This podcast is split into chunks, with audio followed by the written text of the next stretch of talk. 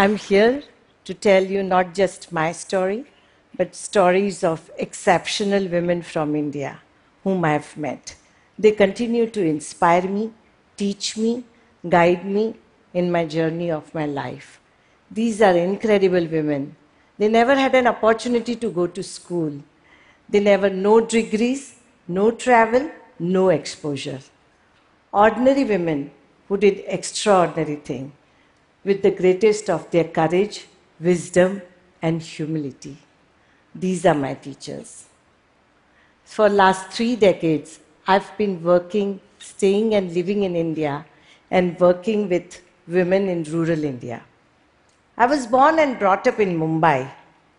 When I was in college, I met Jayaprakash Narayan, famous Gandhian leader who inspired youth to work in rural India. I went in the villages to work in rural India. I was part of land rights movement, farmers movement, and women's movement. On the same line, I ended up in a very small village, fell in love with young, handsome, dynamic young farmer leader who was not very educated, but he could pull the crowd. And so, in the passion of youth, I, I married him I left Mumbai and went to a small village which did not have a running water and no toilet.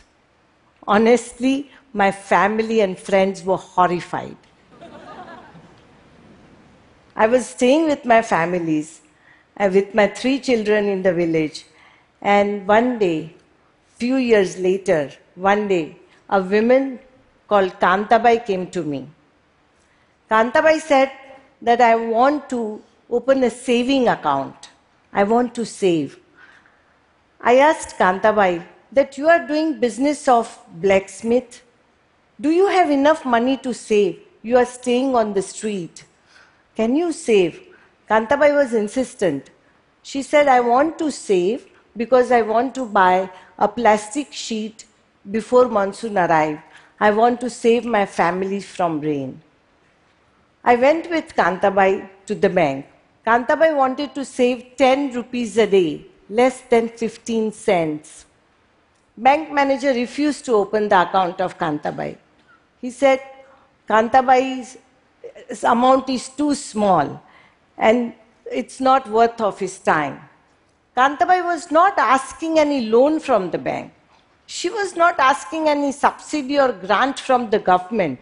What she was asking is, to have a safe place to save her hard earned money. And that was her right.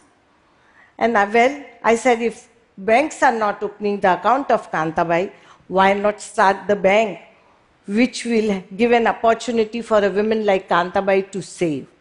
And I applied for the banking license to Reserve Bank of India.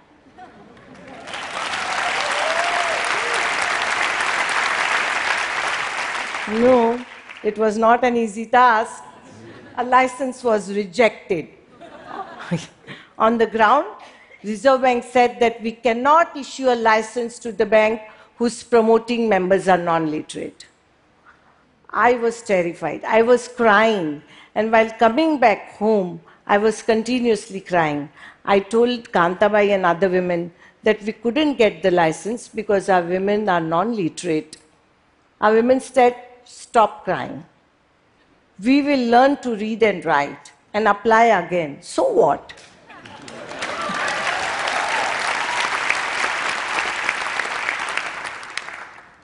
we started our literacy classes. Every day, our women will come. They were so determined that after working whole day, they would come to the class and learn to read and write. After five months, we applied again.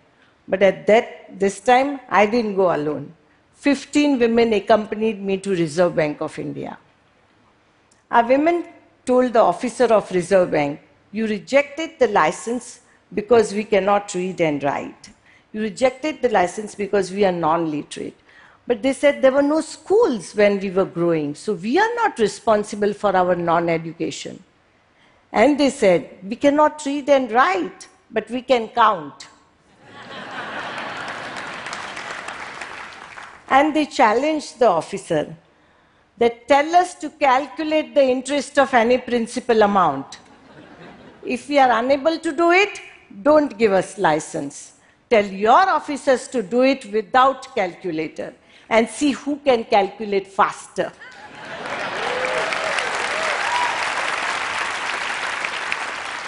Needless to say, we got the banking license.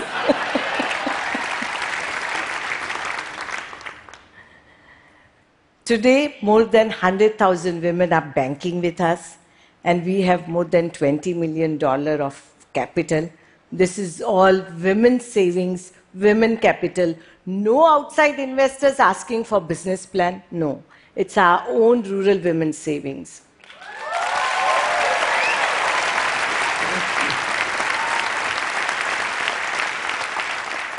I also want to say that yes, after the baby got the license, Today, Kantabai has her own house and staying with her family in her own house for herself and her family.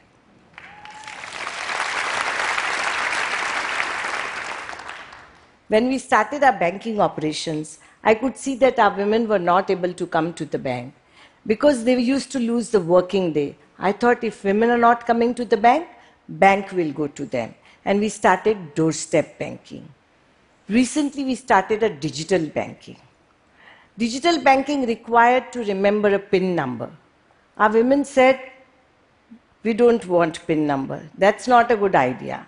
And we tried to explain them that maybe you may you should remember the PIN number. We will help you to remember the PIN number. They were firm. They said, suggest something else. And they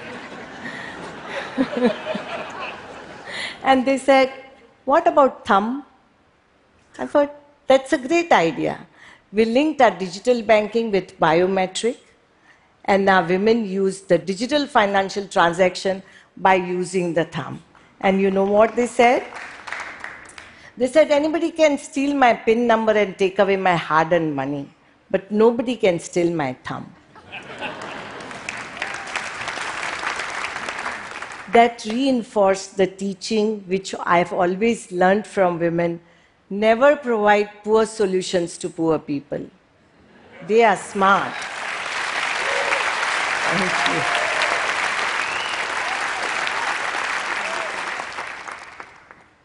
Few months later, another woman came to the bank, Kerabai.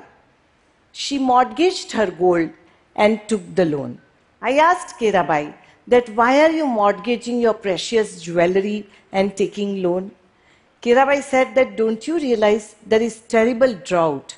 There is no food or fodder for the animals, no water. I'm mortgaging gold to buy food and fodder for my animals. And then she asks me that can I mortgage gold and get water? I had no answer. Kerabai challenged me that you are working in the village with women and finance, but what if one day in, there is no water if you will leave the village, with whom are you going to do banking? Kerabai had a valid question. So, in this drought, we decided to start a cattle camp in the area, this, where farmers can bring their animals at one place and get fodder and water. It didn't rain. Cattle camp was extended for 18 months. Kerabai used to move around in the cattle camp and sing the songs of encouragement. Kerabai became very popular. It rained and cattle camp was ended. But after cattle camp ended, Kerabai came to our radio. We have community radio, which has more than 100,000 listeners.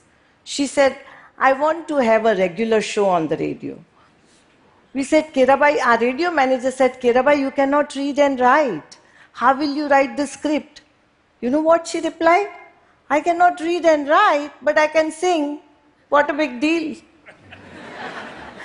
and today, Kerabai is doing a regular radio program, and not only that, she's become a famous radio jockey, and she has been invited by all other radios, even on from Mumbai. She gets the invitation and she does the show.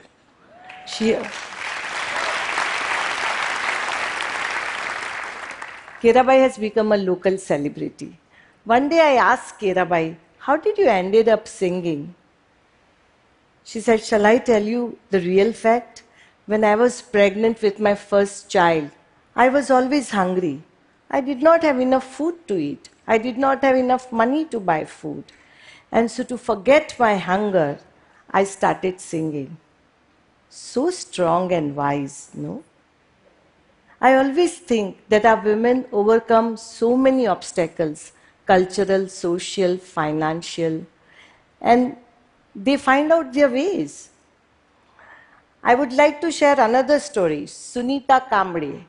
She has taken a course in a business school and she has become a veterinary doctor.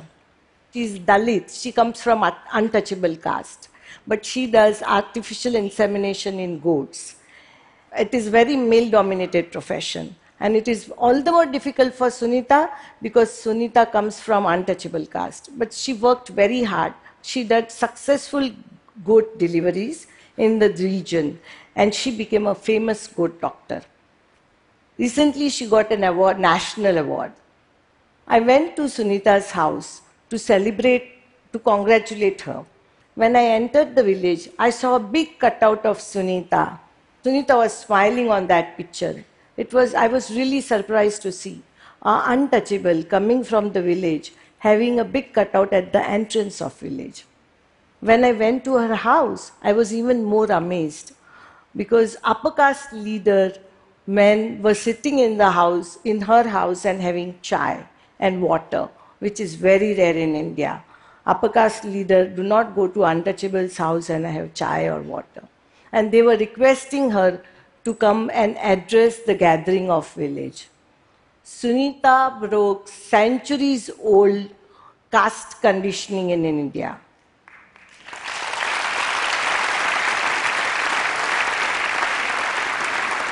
Let me come to what younger generation do. As I'm standing here, I'm so proud as I stand here from Mhaswad to Vancouver. Back home, Sarita Bhise, she's not even 16 years old. She's preparing herself. She's a part of our sports program, Champions program. She's preparing herself to represent India in field hockey. And you know where she's going?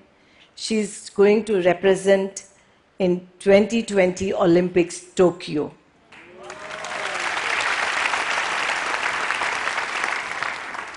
Sarita comes from a very poor shepherd community. I am just, I couldn't be more proud of her. There are millions of women like Sarita, Kerabai, Sunita, who can be around you also. They can be all over the world. But at first glance, you may think that they do not have anything to say, they do not have anything to share. You would be so wrong. I am so lucky that I'm working with these women. They are sharing their stories with me, they are sharing their wisdom with me, and I'm, I'm just lucky to be with them. 20 years before, and I'm so proud, we went to Reserve Bank of India and we set up the first rural women's bank.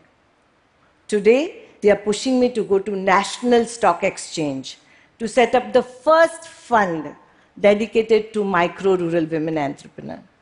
They are pushing me to set up the first small finance women's bank in the world. And as one of them said, my courage is my capital. And I say here, their courage is my capital. And if you want, it can be yours also. Thank you.